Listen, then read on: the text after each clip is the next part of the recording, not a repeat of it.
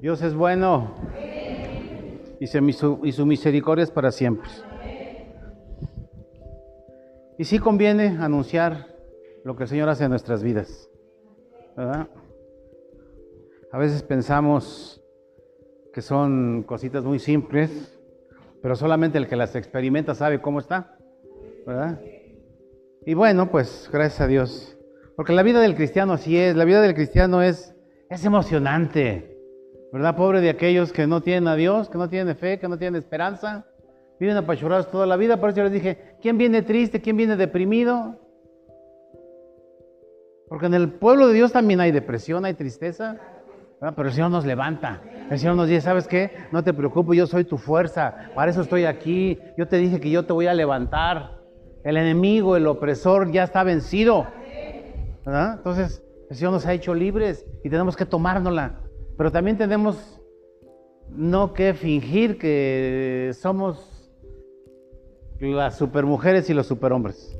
Hay momentos en que nos apachurramos, ¿verdad? pero sabemos dónde ir, ¿verdad? Vamos al, manantial de, de, vida, que es, que es el Señor, y Él te levanta, Él te sana, Él te dice, vámonos, esfuérzate y sé valiente, a caminar, a caminar, a caminar, ¿verdad? Pero dice, pero no olvides de de declarar las señales y milagros que el Dios Altísimo ha hecho contigo. ¿verdad? El hecho de que estemos aquí, pues ya es un milagro. Ya es un milagro. Muchos no están. Muchos ya no se cuentan entre, entre los vivos.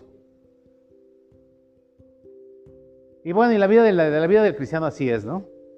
Es. Yo digo que es una vida más muy emocionante. Porque el diablo quiere y tú no lo dejas. Y si tú los dejas, pues el diablo te pisotea, ¿no? Pero bueno, ok. Entonces ahí mismo en Daniel, ahí mismo en Daniel, nosotros, nosotros ya no sabemos un, un versículo, ¿verdad? Que nos lo aprendimos de memoria, que es Daniel 12.2. Y estábamos viendo esta, esta serie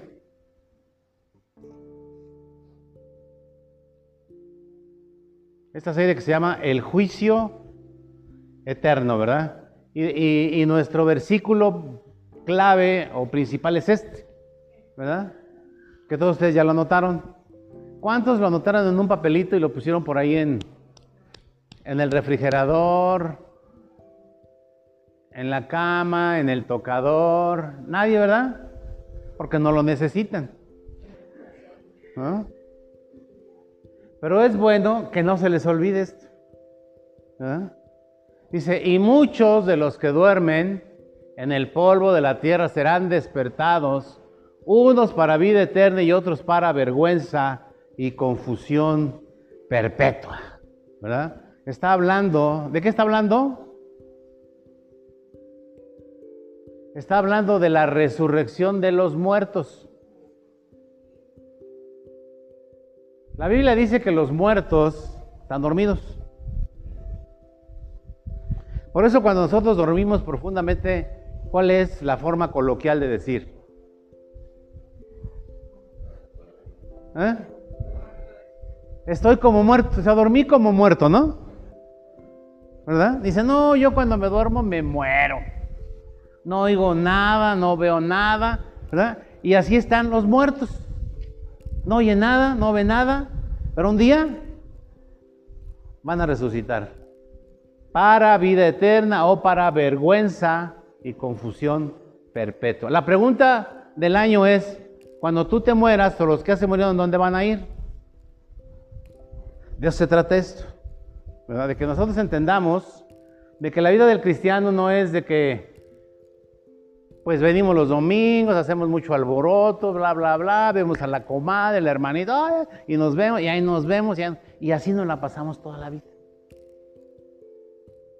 Nosotros tenemos que perseverar en que cuando, si el Señor nos lleva antes de que Él venga, estemos completamente convencidos de que nuestra resurrección va a ser para vida eterna. ¿Verdad? Los del mundo no entienden esto. Los del mundo, cada uno, cada, cada uno, cada que se muere alguien le dicen, ay, descansa en paz. Sí, a lo mejor ahorita descansa en paz, pero va a ser resucitado para vergüenza y confusión perpetua, ¿verdad? Ok, entonces yo les decía que la vida del cristiano no es nada más venir los domingos, cantar unas alabancitas, oír la palabra, y ahí nos vemos, y ahí nos vemos, y ahí nos vemos, sino que el propósito de la vida en Cristo es funcionar conforme al propósito de Dios. ¿Sí? O sea, Dios te llamó y Dios te crió y Dios te sustenta para un propósito, para, para un propósito, que es la extensión de la palabra de Dios. ¿Cierto? Yo creo que todos están bien conscientes de cuál es la gran comisión. ¿Sí? ¿Cuál es la gran comisión? Ir, ir y predicar el Evangelio. Y hacer. ¿Y hacer qué? Discípulos. Y hacer discípulos. ¿Sí? Yo pongo de referencia siempre la vida cotidiana, la vida secular. ¿verdad? Cuando, y, yo, yo les pongo de ejemplo, imagínate cuando tú vas a pedir trabajo o el trabajo que ya tienes, ¿verdad? ¿Por qué te pagan en tu trabajo? ¿Por qué te pagan en tu trabajo? Que tú la pusiste. ¿Quién te la puso? El que te contrató, ¿verdad? Ok, fíjense, ¿cómo funciona un trabajo en lo secular? Ok, tú te preparas o si ya estás preparado, vas, pides chamba y te dices, sí, ok, pasó los exámenes psicométricos, está usted más loco que una cabra montés, ¿verdad? Pero que era una gente como usted, ¿verdad? Entonces la empresa te contrata y quedan en un acuerdo en cuánto van a pagar, porque eso es lo primero, ¿no? Todavía no sabes ni qué vas a hacer, pero luego, luego dices, ¿y cuánto me van a pagar? Otros no, otros dicen, yo lo que quiero es trabajar y págueme lo que usted quiera, bueno. Pero te van a pagar pero tú tienes que desempeñar un trabajo. ¿Cierto? ¿Sí? ¿Sí o no? Los que trabajan, los que no trabajan pues no tienen idea, ¿no? Pero, pero los que trabajamos alguna vez sabemos que la paga es por la retribución de lo que haces. Y en el reino de los cielos es lo mismo. En el reino de los cielos el Señor te trajo con un propósito. Dice que Él, fíjate, en una empresa dice, ok, yo te voy a pagar cada semana, cada 15 días o cada mes un sueldo, ¿verdad? Pero tú vas a desempeñar el trabajo para el que yo te contraté. Y en el reino de los cielos también es igual. Dice que Él nos contrató para qué? Para ir y anunciar el Evangelio a toda criatura. Ese es el trabajo que nosotros tenemos que hacer. A cambio, dice que Él te guarda, Él te paga, Él te sana, Él te da gozo, Él ya venció a tus enemigos, él dice, todo, tú, por donde tú vayas, nada te va a pegar. Toda, ningún arma forjada contra ti prosperará. Yo soy tu seguro, yo, yo pongo delante de ti una burbuja y nada te va a pasar. Yo me encargo de eso, dice el Señor. Y por eso muchos estamos aquí, ¿verdad? Porque le hemos creído. Pero también tenemos un, un, qué? Un compromiso con el Señor. Porque qué padre es que digan, ay, mi Señor ha sido fiel, no, él, él, no, él, uff, uff, uf. Y el Señor va a decir,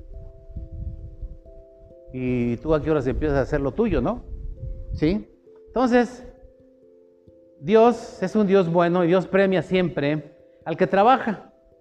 Y entonces hace 15 días que nos vimos, yo les decía que el Señor nos da premios. Aparte de todo lo que ya nos dio, el Señor te va a dar más premios para los que trabajan. Y yo les decía la vez pasada que hay cinco coronas que el Señor te da por tu trabajo aquí en la tierra. ¿Sí? ¿Están de acuerdo? Bueno, entonces nos vemos la próxima semana. Que el Señor me los bendiga. Busquen dónde están las coronas. Algunos me van a decir una, sí, yo quiero una corona, pero bien fría.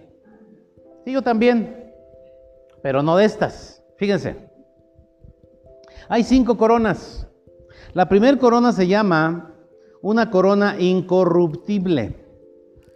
Y se encuentra en Primera de Corintios 9:25.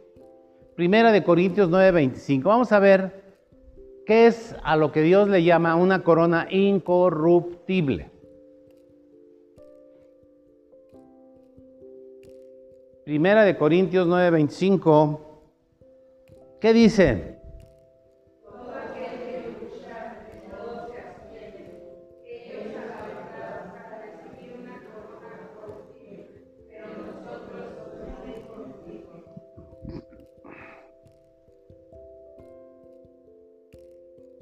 Y esto está muy, muy ad hoc con lo que acabamos de, ver en las Olimpiadas, ¿verdad? ¿Qué hace un, un atleta? No los mexicanos. Que los mexicanos hacen lo que se les pega la gana, ¿no?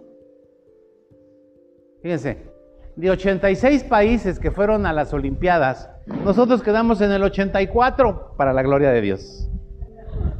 Pero la Virgencita de Guadalupe que los ayude, ¿verdad?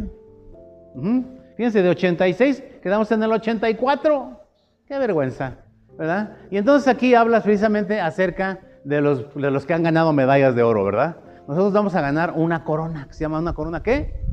Incorruptible. Y dice que todo aquel que lucha, ¿de qué? De todo se abstiene. ¿Sí? Ellos a la verdad para recibir qué? Pero nosotros ¿verdad? Y aquí Pablo está diciendo, ¿verdad? De, los que ganan unas medallas olímpicas. ¿Cómo se prepara un, un atleta olímpico? Le gustan las carnitas todos los sábados, come sopes, quesadillas, memelas, tacos de tripita, de sesos, papas en abundancia, cinco cheves en cada comida, ¿verdad? No, no sino se abstienen de todo eso. Comen cosas que les van a dar fuerza, que les van a dar volumen, que les van a dar elasticidad, que le van a dar para que puedan ganar. Y si lo hacen, ¿sí? Dice, ellos lo hacen para ganar una corona ¿qué? Corruptible. Los que ganaron, fíjense, los que ganaron una medalla de oro, si no están en Cristo se van a ir al infierno. Pero bien coronados con muchas medallas, ¿no? Y en la vida espiritual, Dios te dice que es exactamente lo mismo. Mira, el mundo te ofrece muchas cosas. ¿A poco no? Pero tenemos que abstenernos de todas las cosas que el mundo te ofrece. Son bien ricas. Uf, ¿a quién no le gusta un, taquito de carnitas con grasita, con eso, verdad? Hasta se te escurre. Ay, ricura, ¿no? Pero los atletas dicen, no, también nosotros en, lo, natural, en lo carnal, tenemos muchas tentaciones. Poco no. Pero tenemos que abstenernos. Si tú te, te abstienes y matas de hambre a tu carne, dice que tú vas a tener una corona incorruptible. ¿Sí? Entonces, cuando nosotros luchamos con las cosas que el mundo te ofrece, ¿verdad? Dice que tú vas a ganar una corona, ¿qué? Incorruptible. ¿Qué quiere decir? Que es eterna, que va a permanecer. ¿Sí? Los que decimos, no, pero es que son bien fanáticos ustedes. No, pues que tanto es tantito. Bueno. O sea, no te prohíbe nada, más que dice no te conviene. ¿Quieres ganar una corona incorruptible? Abstente de darle de comer a la carne. ¿Sí? Ahora, entendamos lo que es la carne, ¿no? No la carne física, sino la carne espiritual. Ay, pastor, ¿cómo carne espiritual?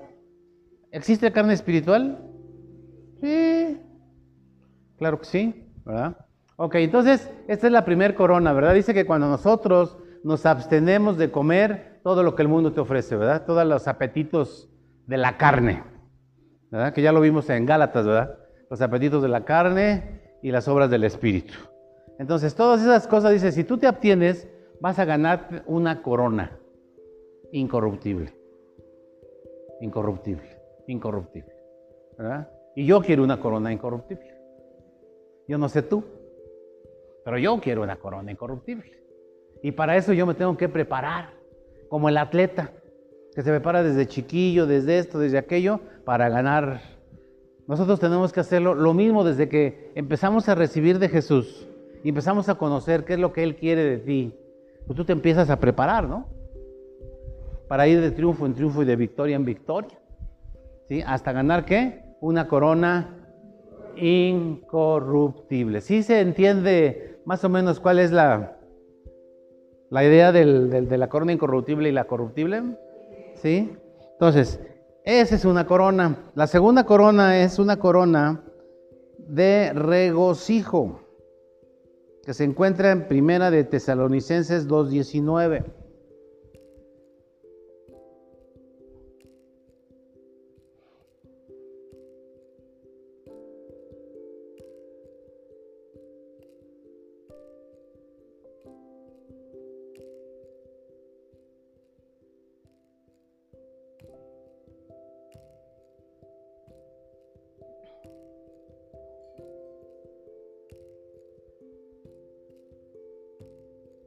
Esta es la corona que, la, que en la iglesia nadie quiere. Esta nadie la quiere. ¿A poco no?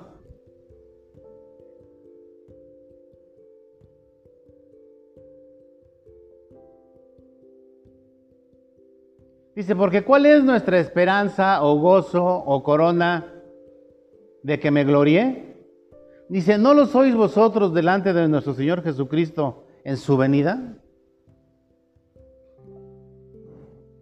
¿Cuál es esa corona de gozo?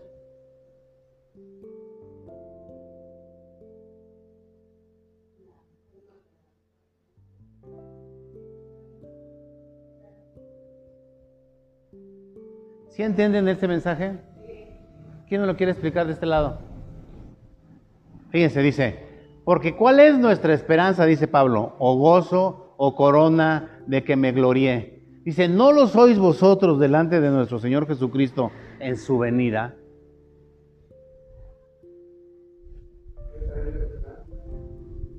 Pero, pero, pero, ¿qué? ¿Cuál es? ¿Cuál es esa corona? ¿Pero cómo la vas a ganar?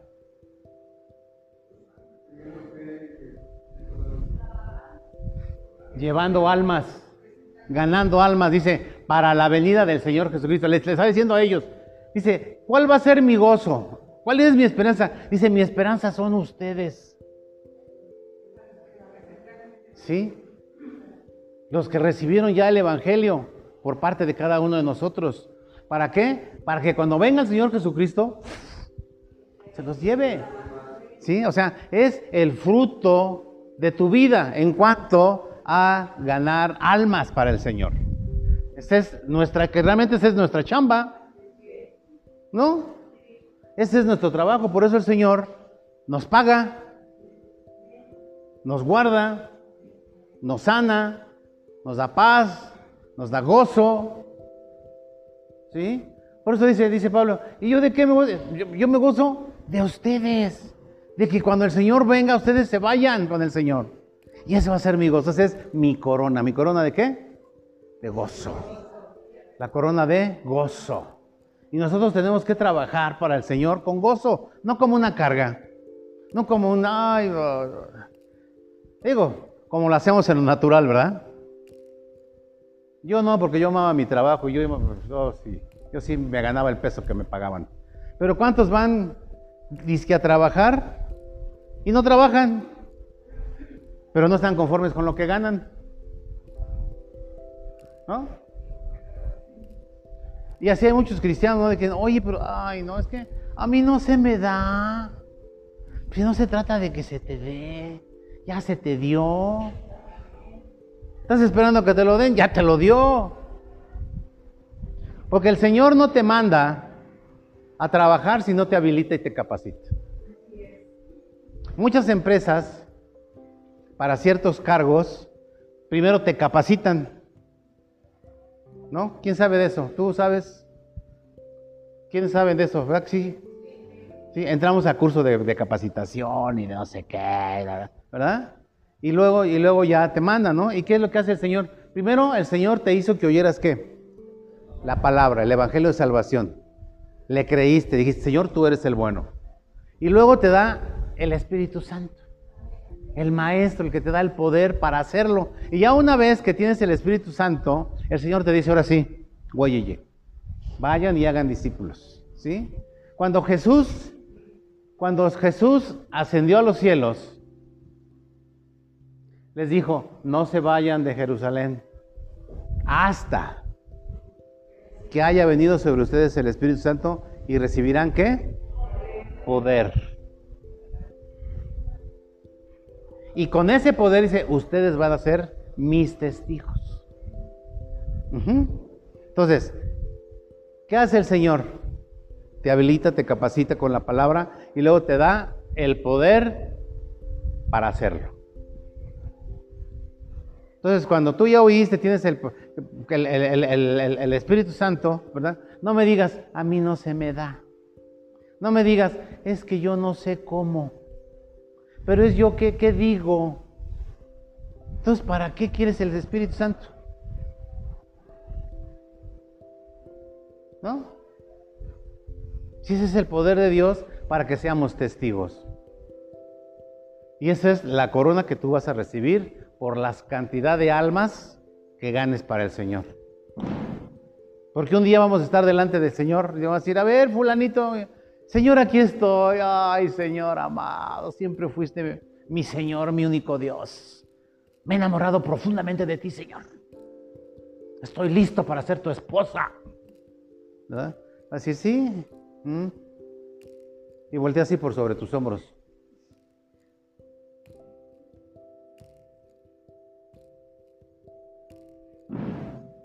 y no ve nada atrás de ti.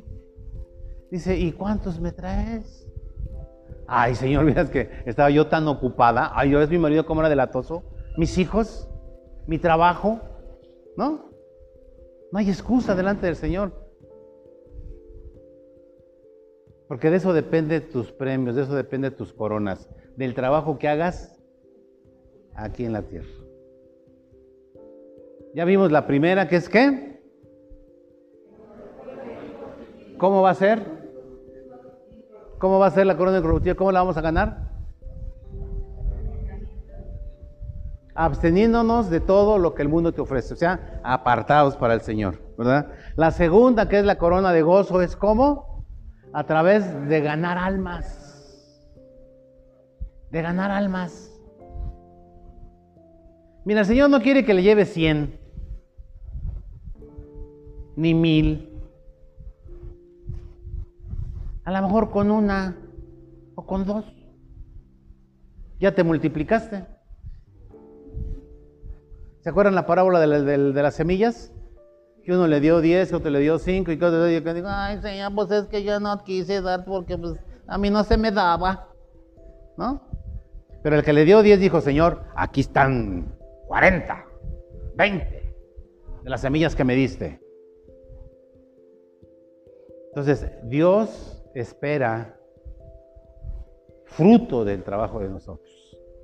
Y te va a dar la corona de gozo. ¿La corona de qué?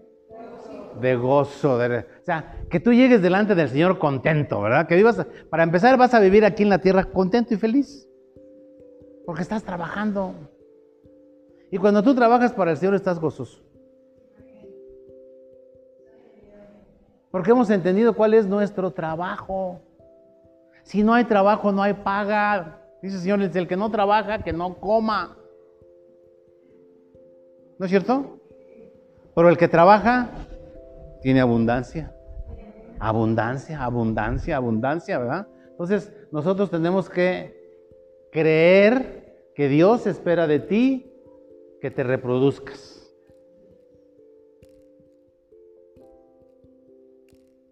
Que inviertas tiempo, dinero y esfuerzo para ganar almas.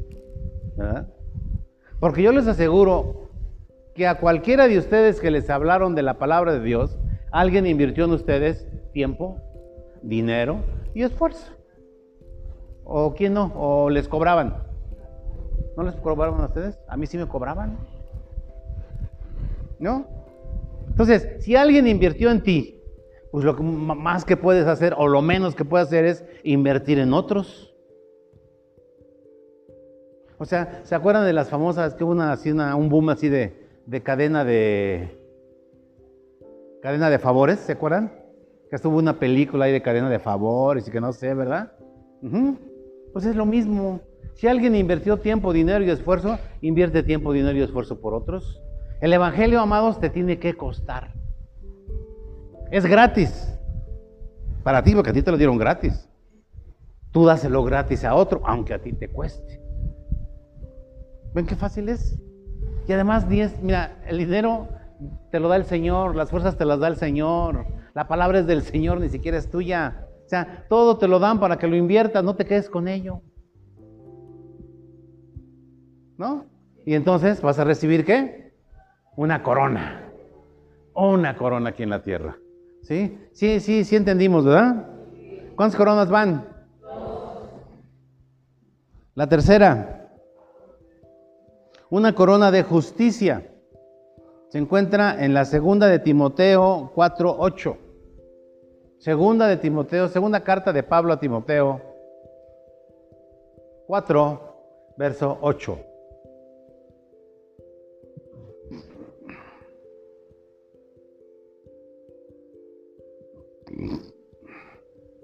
Yo quiero decirles que hace ya algunos años cuando yo empezaba en esto, nos juntábamos a orar ahí en la casa. Ahí en una, en una oficinita que tengo así como de 50 por 20, una oficina chiquita. Digo cuartas, ¿no? No vayan a pensar que metros, Ni, o codos, ¿no? Entonces nos juntábamos a orar ahí en, en la oficina. Y un día, así miren, yo les aseguro, así como que Dios me está oyendo y me está viendo que yo sentí, y se los dije ese día, le digo, ¿saben qué? Yo sentí que el Señor me ponía una corona dentro de la oración. Casi dije, ay, mm, yo tengo mi corona. Yo tengo mi corona. Y se los comenté en esa, en esa ocasión ahí, ¿no? ¿Se acuerdan que se los dije? Dije, oye, Señor, me puso una corona. Y yo no sabía que daba corona, fíjense lo que es lo que es del Señor, ¿no? Yo no sabía esto, que se lo estoy platicando a ustedes. Pero yo sentí como el Señor me ponía una corona pesadita, bien. ¿Sí? Entonces, ok, entonces Pablo en 2 Timoteo dice, dice, por lo demás me está guardada la corona de qué? De justicia, la cual me dará el Señor, juez justo, en aquel día, y no solo a mí,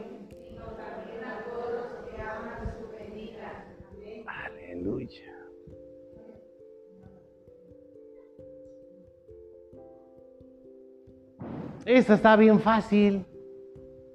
Esta no tienes que hacer nada. Pues, ¿qué dice ahí? Dice nada más. ¿Amas tu venida? Yo te pregunto, oye, ¿amas la venida del Señor? Sí, sí la amo. ¿Y ya la tienes?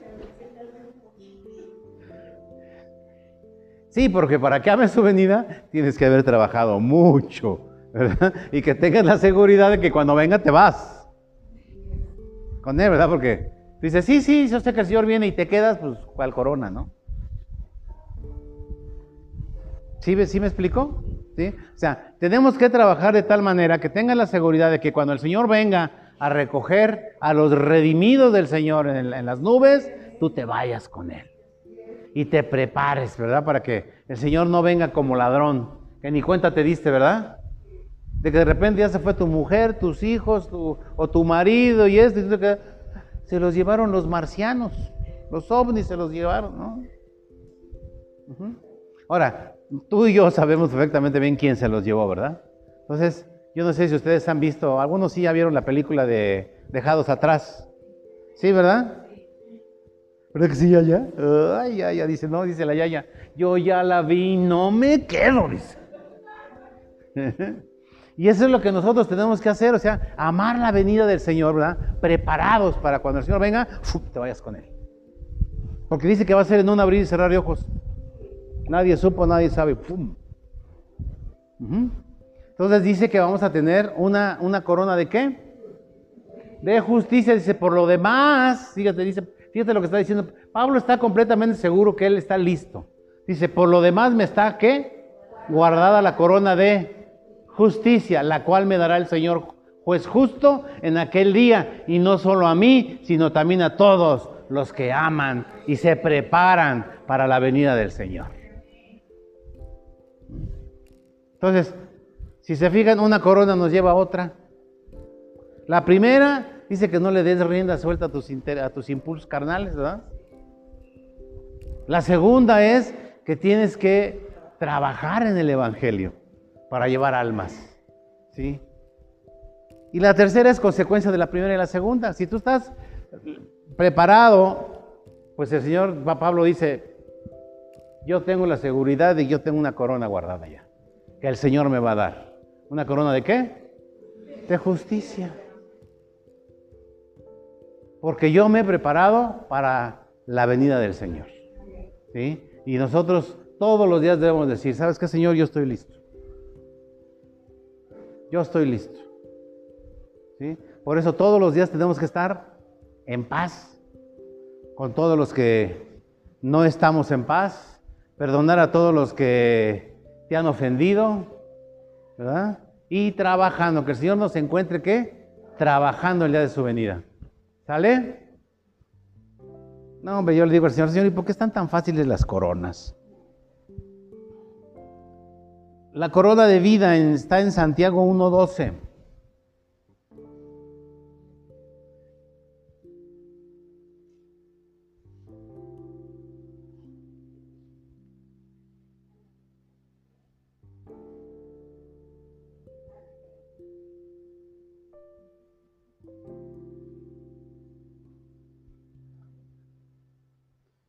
Y esta va de la mano con Daniel 12.2 que leímos, ¿verdad? ¿Sí? Dice, bienaventurado varón que soporta la tentación, porque cuando haya resistido la prueba, recibirá la corona de vida que Dios ha prometido a los que le aman. ¿A los que qué? A los que le aman. Dice, bienaventurado el varón y la mujer que soporta la tentación. ¿Sí? Porque cuando haya resistido la prueba, recibirá la corona de vida que Dios ha prometido a los que le aman. ¿Verdad? Leíamos ahí en Daniel que en el, día de la resurrección unos van, a, unos van a ir a muerte eterna, a vergüenza eterna, y otros a resurrección de vida. Y esta va a ser la corona de vida que Dios tiene reservado para todos aquellos que le aman, que le aman, pero no de dientes para afuera.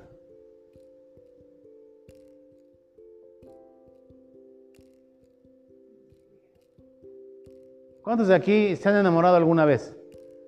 Pero bien enamorados. Pero bien enamorados. No así nada más calenturientos primaverales. ¿no? ¿Eh? De que se les acaba la primavera y se les acaba el encanto. No, no, no, de esos así, de amores, de esos que, ay, ay, ay, ay, ay, ay, ay, ¿no? A ver, no vi manos, ¿cuántos? ¿Qué, primaverales o, o ama? Ah, ah, bueno, ok.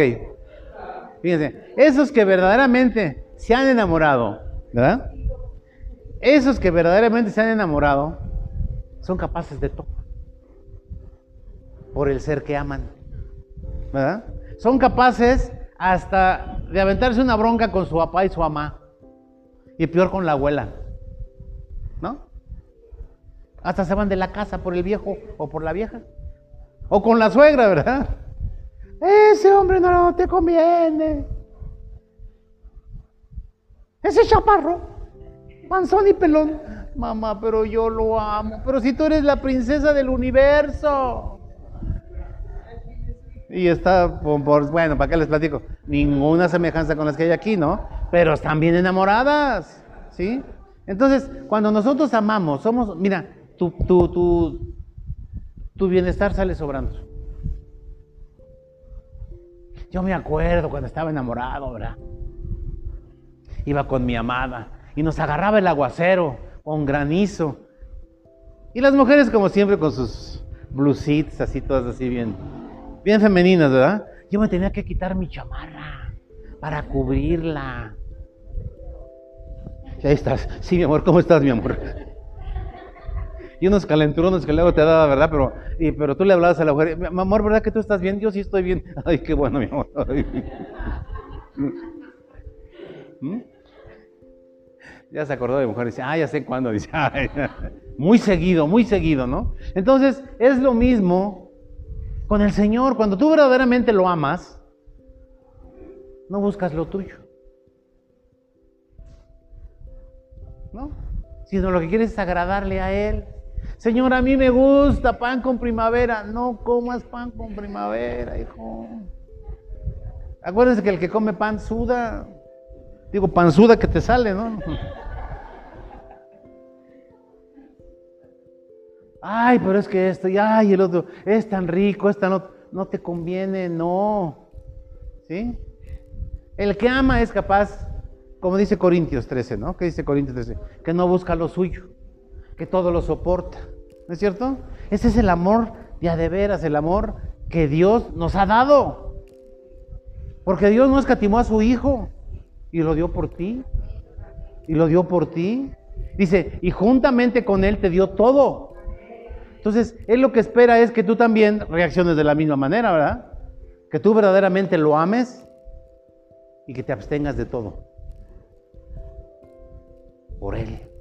¿sí? Por eso dice, bienaventurado el varón y la mujer que soporta la tentación, porque cuando haya resistido la prueba, recibirá la corona de vida que Dios ha prometido a los que le aman. A los que le aman. Y ustedes van a decir, ¿y dónde me voy a poner cinco coronas? Pues ¿qué te importa? Tú ve por todas. ¿No? A lo mejor un día te pones uno, ya te pones otro, ya te pones... O el Señor al final de cuentas te pone cinco cabezas. Pues ¿qué tiene? Estamos en el cielo, ¿no? Y él, y él, y él, y él puede hacer todo lo que Él quiera. ¿Mm? Entonces, ¿qué es esa corona? A los que aman al Señor. A los que aman a los que aman. Señor, tú sabes que el domingo me cae regordo ir a la congre.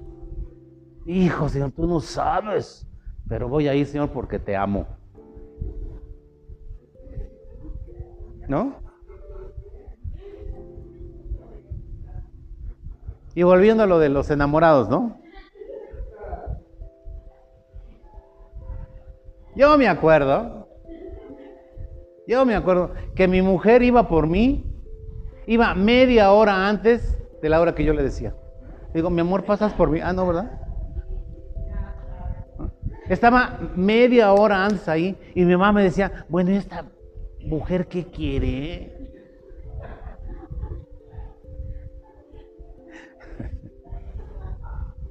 media hora antes. ¿No? no, yo era el que llegaba media hora antes.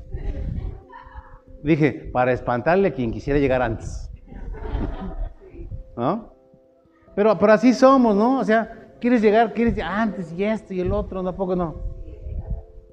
Por eso les dije, ¿quién se ha enamorado realmente? ¿no? Porque es la única manera que me puedan entender. El que no decir, What are you talking about, man? ¿Mm?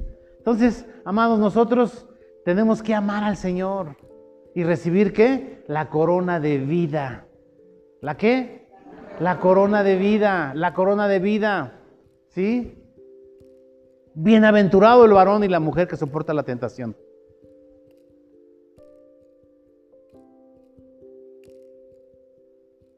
El domingo que vieron la obra,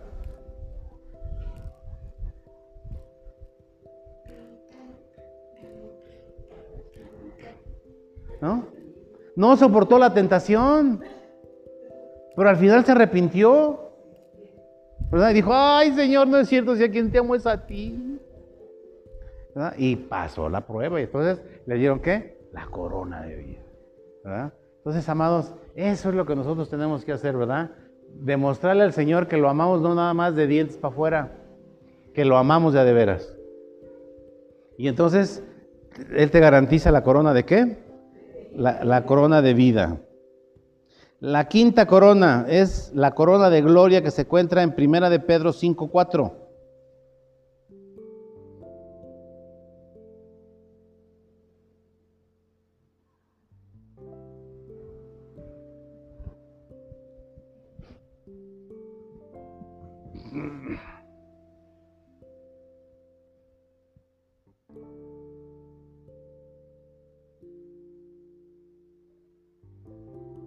¿Qué dice ahí?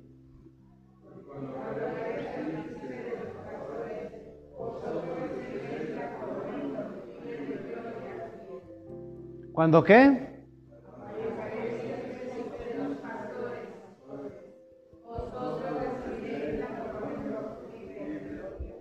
Unos dicen, unos dicen, salvo a ver que ustedes, ustedes qué opinan.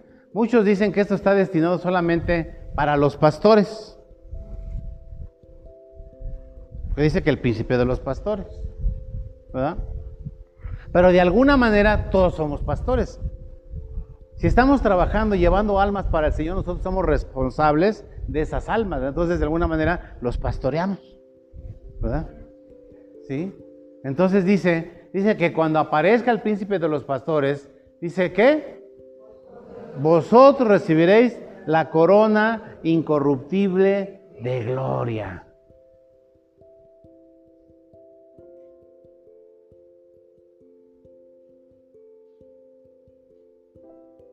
Yo no sé cuántos de ustedes han pasado al podio para que los premien de algo. Por los mejores estudiantes, por los peores estudiantes, por el rey feo, por el rey guapo. ¿No? A mí nunca me ha tocado. Pero debe ser. O sea, imagínate los, los, olímpicos, ¿no? Los, los, los, cuando llegan al podio y están ahí y que te tocan el himno nacional. Ay, ay, ay, está de poder así. Uy, nanita. Ay. ¿No? Entonces, el Señor mismo dice, dice que cuando aparezca el pastor de los pastores, te va a poner una corona. El rey de reyes y el señor de señores te va a poner una corona. Bueno, ya te va a poner la quinta, es la quinta corona. Para que te quedes por toda la eternidad con ellas.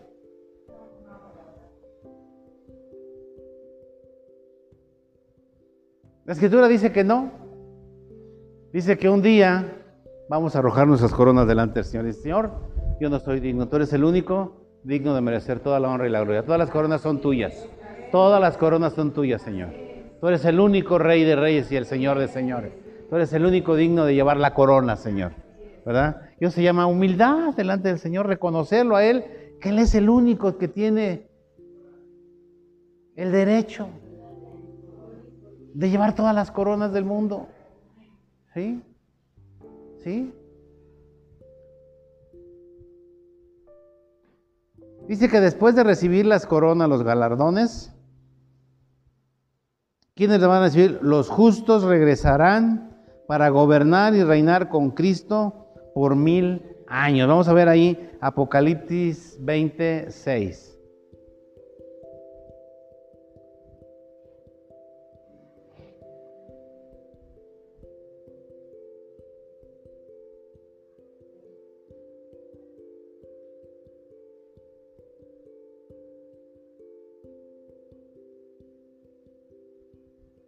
Ok, acuérdense que hemos hablado de que va a haber dos resurrecciones. ¿Sí? ¿En dónde dice? No, lo vimos ahí en Daniel, ¿no? En Daniel 12.2. Dice que unos van a resucitar para, para gloria y otros para vergüenza eterna, ¿verdad? Entonces va a ser una resurrección de un tipo y la otra resurrección, ¿verdad? Van a ver, eh, porque son diferentes tiempos. En la primera resurrección dice, bienaventurado y santo aquel que tiene qué? Parte en la primera resurrección. La segunda muerte no tiene potestad sobre estos, sino que serán sacerdotes de Dios y de Cristo y reinarán con él mil años. Ok, entonces, ¿cuáles son esas, esos tiempos de resurrección? Ok, la primera, el tribunal de Cristo. La segunda, el juicio del trono blanco. ¿En dónde es el, juicio del tribunal de Cristo? Es donde vamos a recibir nuestras coronas. En el tribunal de Cristo, acuérdense que el tribunal de Cristo no es para condenación, sino es para premiación de lo que hiciste aquí en la tierra. Esto lo vamos a ver un poquito más adelante en la, en la próxima clase. Vamos a ver cuál es, cómo funciona el tribunal de Cristo y cómo funciona el juicio del trono blanco, para que no se queden así como que. porque son temas muy, muy especiales que merecen pues todo, todo el servicio para que podamos entender a dónde van los muertos, quién sabe a dónde van. Unos para gloria y vida y otros para vergüenza eterna. Dice, la primera resurrección, fíjense, la primera resurrección, que es la del tribunal de Cristo, dice, ahí no va a ser para condenación, por eso dice, la muerte no tiene potestad sobre eso, o sea, no es para muerte, es para vida eterna. No es para condenación, es para premiación. Dice, dice, no tiene potestad sobre estos, sino que serán sacerdotes de Dios y de Cristo y reinarán con él mil años. Después de que termine todo el rollo de la gran tribulación y bla, bla, bla, dice que Cristo va a reinar sobre la tierra por mil años y nosotros con él. ¿Cuántos de aquí van a ser gobernadores, presidentes de naciones? Ay, ay, ay, ay, ay, ay, ay, ay. Primeras damas. Ay, ay, ay, ay, ay, ay. Cocineras del templo de Dios. Ay, ay, ay, ay. No, no, no, por favor, la cocina no, dice la cocina. ¿Mm? Entonces, amados, fíjense que nosotros mientras estemos aquí, tenemos que buscar esas cinco coronas, que no te las van a dar ahorita, sino en el día de la premiación. ¿sí? Acuérdense que ya a los, las, las medallas se las dan después de las carreras, ¿verdad? No en los entrenamientos, sino hasta después de las carreras y entonces ya hay un juez que te dice, ¡pum! Este quedó campeón y este quedó campeón. Entonces, hasta entonces. Y va a ser lo mismo. Cuando ya venga Jesús en las nubes y nos vayamos, entonces ahí van a estar abriendo los libros y a ver quiénes, quiénes somos, ¿no? Quiénes merecen una, quiénes merecen dos, quiénes merecen tres, quiénes merecen cuatro, o quiénes no merecen ninguna, pero van a estar en la presencia de Dios. ¿Sale? Entonces, Escriban por ahí Daniel 12.2, no se o sea, que no se les olvide que va a haber, va a haber dos resurrecciones, uno para vida y otro para vergüenza eterna. ¿Sí, amén? Dice que vamos a reinar con Él por mil años. A lo mejor es un día, ¿no? Porque dice que como mil años es como un día para el Señor. Tú vas a decir, mil años. Sí, pero no, a lo mejor pueden ser más, ¿no? De los, de los años terrenales. Dios en su potestad sabe, va, a saber cuántos, ¿no? Pero como en ese reino ya no va a haber noche, no va a haber día, no va a haber nada, entonces, bueno. Entonces, amados, yo les, les encarezco en el nombre del Señor Jesús que busquemos los galardones trabajando para Él. Trabajando para Él. Si no trabajas, yo te invito así, que si este no te movió, pues no te va a mover nada. Pero si te movió, no lo dejes en la emoción de hoy, porque esto es eterno, ¿eh? Esto es eterno. Lo dijimos así muy rápido, pero esto tiene un significado y un valor eterno. ¿Sí? Yo, como Pablo,